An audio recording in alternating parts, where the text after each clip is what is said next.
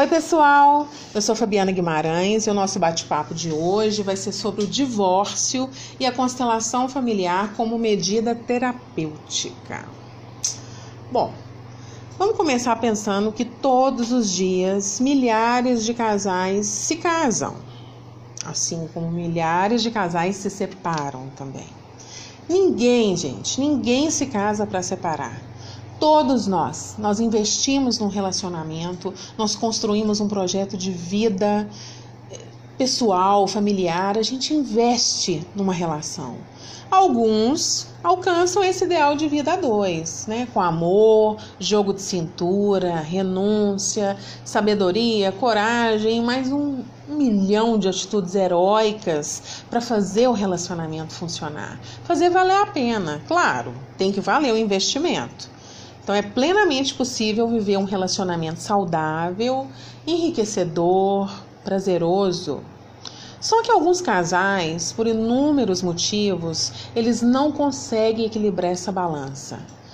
Eles perceberam inúmeras incompatibilidades, viveram situações e comportamentos intoleráveis, que por fim chegam à conclusão que não dá mais. Ficou insustentável a convivência a dois, ok? Fim de jogo. E agora? Vocês construíram um casamento, vocês investiram o tempo de vocês, colocaram todas as emoções para fazer a coisa dar certo. E agora vocês precisam elaborar emocionalmente essa situação e construir um divórcio, assim como vocês construíram um casamento. Então é complicado? Muito. Doloroso? Também.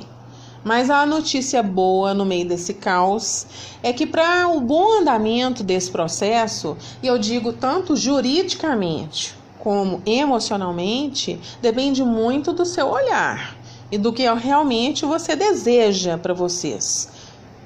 O que, que você deseja é, desconstruindo essa relação? Você quer viver um filme de suspense com pitadas de terror, ao estilo Alfred Hitchcock? Ou um drama inicial com um final bom ou razoável para ambas as partes e o, o, o, menor dano possível para ambos e para as crianças também, se caso tenham filhos.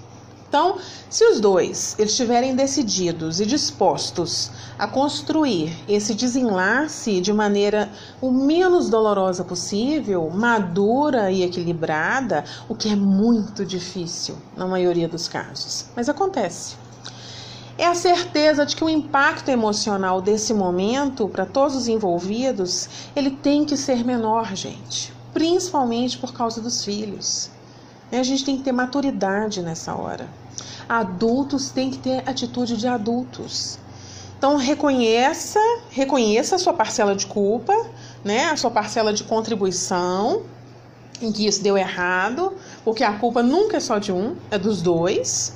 Aceita, assume a sua parcela de responsabilidade numa postura madura. Isso vai te trazer inúmeros benefícios no processo de separação. Então não é um momento bom, não, mas vocês podem amenizar os danos, compreende? Então a separação é, vale ressaltar também que é somente do casal. Então não há o que se falar em separar o pai ou a mãe dos filhos, salvo naqueles casos em que a lei determina. Então, por exemplo, violência doméstica, feminicídio, maus tratos, abuso sexual infantil, não existe conversa nesse caso. A guarda dos filhos tem que ficar com aquele o maior, o mais equilibrado, né? O que tem mais condições, né? De dar uma vida digna para essas crianças. Então, nesses casos específicos, a, a lei determina o afastamento do lar do agente agressor né, como medida protetiva para a mãe, né, e se estende aos filhos também, no caso de violência doméstica, baseado no princípio da proteção integral à criança ou adolescente. E, nos casos de disputa pela guarda, é observado, dentre outros princípios, o melhor interesse do menor, ok? Mas nesse post eu não vou é, falar, eu não vou abordar sobre esse tipo de situação extrema, não. Isso é assunto para outro tema. Eu quero falar aqui num divórcio razoável, um divórcio razoavelmente, um divórcio normal, sem nenhuma dessas situações, né, que eu descrevi. Então, por exemplo, um casal que se separa por incompatibilidade de gênios, desgaste, perceberam que o relacionamento não é aquilo que queriam, que sonhavam, ou simplesmente a relação esfriou, acabou por si só, deteriorou com o passar do tempo, ou por uma traição que foi descoberta. E o outro cônjuge não aceita.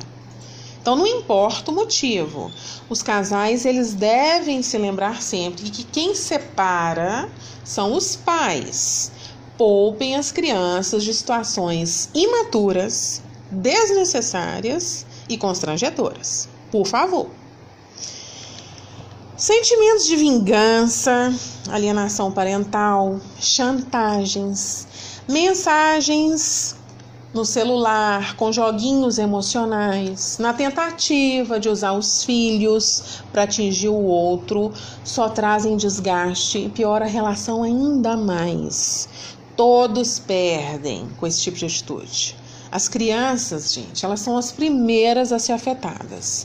Infelizmente, muitas crianças carregam consigo marcas profundas na alma pela irresponsabilidade emocional dos pais, por não saberem conduzir de maneira madura uma relação. Então, muito cuidado com isso é necessário se libertar até mesmo dessa energia negativa, né? Evita discussão, evita bater boca, evita fofoca, porque já basta a situação delicada por si só. Então tem muita gente que vem para piorar. Então não piora as coisas. Vocês têm que ter carinho por vocês mesmos, pelas suas famílias e pela história que vocês viveram. Evita desgaste desnecessário. Isso é tão sério que isso pode adoecer o corpo, porque a alma adoece pelos conflitos, pela gravidade dos desgastes. É só lembrar que tem pessoas que se separam e entram em depressão, síndrome do pânico, partem para vícios né, de todas as espécies, perdem emprego, desenvolve transtornos psicológicos, desenvolve até doenças graves como câncer. Isso é real. Algumas pessoas perdem tudo, mas porque elas perderam o controle de suas vidas. Elas não conseguiram elaborar e lidar com a separação. Então, se você não está dando conta, não sofre sozinho, não. Busca ajuda. Procura um psicólogo, um terapeuta, um psiquiatra. Se você não dá conta sozinho, você precisa de ajuda. Até mesmo para você poder dar suporte emocional para os seus filhos. Ok? Então, é, do ponto de vista da constelação familiar, em síntese, o divórcio ele deve ser um momento de profunda res, res, respeito, reflexão e gratidão. Então, é, é isso que você escutou mesmo: reflexão, respeito e gratidão. São três palavras que fazem toda a diferença num processo de divórcio. É muito difícil de conseguir? É, mas se você conseguir, é ponto para vocês. Então, tudo na nossa vida é, deve ser entendido, elaborado, compreendido, absorvido gradativamente. Você precisa olhar para dentro de si, abra sua consciência, desfaz o papel da vítima. Não importa quem errou. Se deu errado, é porque tá, todo mundo tem a sua parcela de contribuição. Então, reflita, se olha no espelho, se desnude Fala para você mesmo, não deu certo? Meu casamento acabou? OK. Daqui para frente eu posso fazer diferente. Eu posso criar situações positivas para que esse momento delicado sirva de aprendizado para mim. Futuramente, não agora, mas futuramente você vai se lembrar desse momento e você vai ter duas opções. Ou você vai ter vergonha de você ou você vai ter muito orgulho de você. Isso depende só de você. Então, mentaliza. Tem um exercício que eu sempre falo para gente mentalizar e fazer, que ele, ele é muito bom e ele tem dado certo. Então, se olhe no espelho, né? Então, diga para você mesmo: eu vou sorrir para a vida novamente. Esse é um momento transitório. Eu mereço ser feliz. Eu vou me refazer sobre em todos os aspectos. Eu posso construir uma nova história com alguém. Eu posso encontrar alguém que se harmonize comigo, ou eu posso ficar sozinho e ser feliz também. Eu vou curtir minha companhia. Mas você tem que cuidar de você. É o autocuidado. Então, só de afirmar essas palavras, né, eu vou me reerguer, eu vou passar por isso com dignidade, com respeito, muitas pessoas já se sentem instantaneamente aliviadas. Então, imagina esse efeito na prática, porque tudo na nossa vida, gente, é treino e prática. Então, a gente pode, né, aí entra o Teta Healing, reprogramar o nosso estado mental, o nosso corpo, as nossas células ressignificar as experiências ruins, dar um novo rumo para a nossa vida. Você quer? Você pode. Não é porque um relacionamento deu errado é que você vai carregar esse peso para sua vida. Não, não faça isso. Você não pode se, se violentar dessa maneira. Segue a sua vida com dignidade. Você vai vencer. Cair, todo mundo cai. A gente tem que levantar, cabeça erguida, ok? Então pensa coisas positivas, não perde o equilíbrio, não pense em fazer bobagem. Faz uma viagem no seu mundo interior e faz uma viagem também, né? Uma viagem prazerosa, vai conhecer um lugar diferente, chama uns amigos para fazer essa viagem com você. Isso ajuda muito, ok? Cuide de você. Reflita também, né, sobre como que vai funcionar essa nova vida, né, a logística das coisas. Né, vocês separaram, mas vocês têm bens a partilhar, vocês têm as crianças para cuidar. A logística das coisas, ela tem que funcionar. Então, essa parte material e financeira da família, você tem que se programar. Então você tem casa, carro, prestações juntos, tem o colégio das crianças, tem o balé, o futebol, aula de piano. Como que vai ser a partir de agora? Vocês têm que estar preparados para reprogramar essa nova vida. Tem contas para pagar, compromissos assumidos que não se desfazem com o divórcio. As crianças não podem ser prejudicadas. Esses compromissos eles devem ser redirecionados, mas a responsabilidade como pai e mãe, ela continua. Então tenham também respeito, sim, respeito com você, com o outro, respeito pela história que vocês construíram, pelas experiências que vocês viveram juntos, sejam boas ou ruins, os filhos que vocês tiveram, as famílias que se envolveram aos ciclos que se iniciam e se encerram.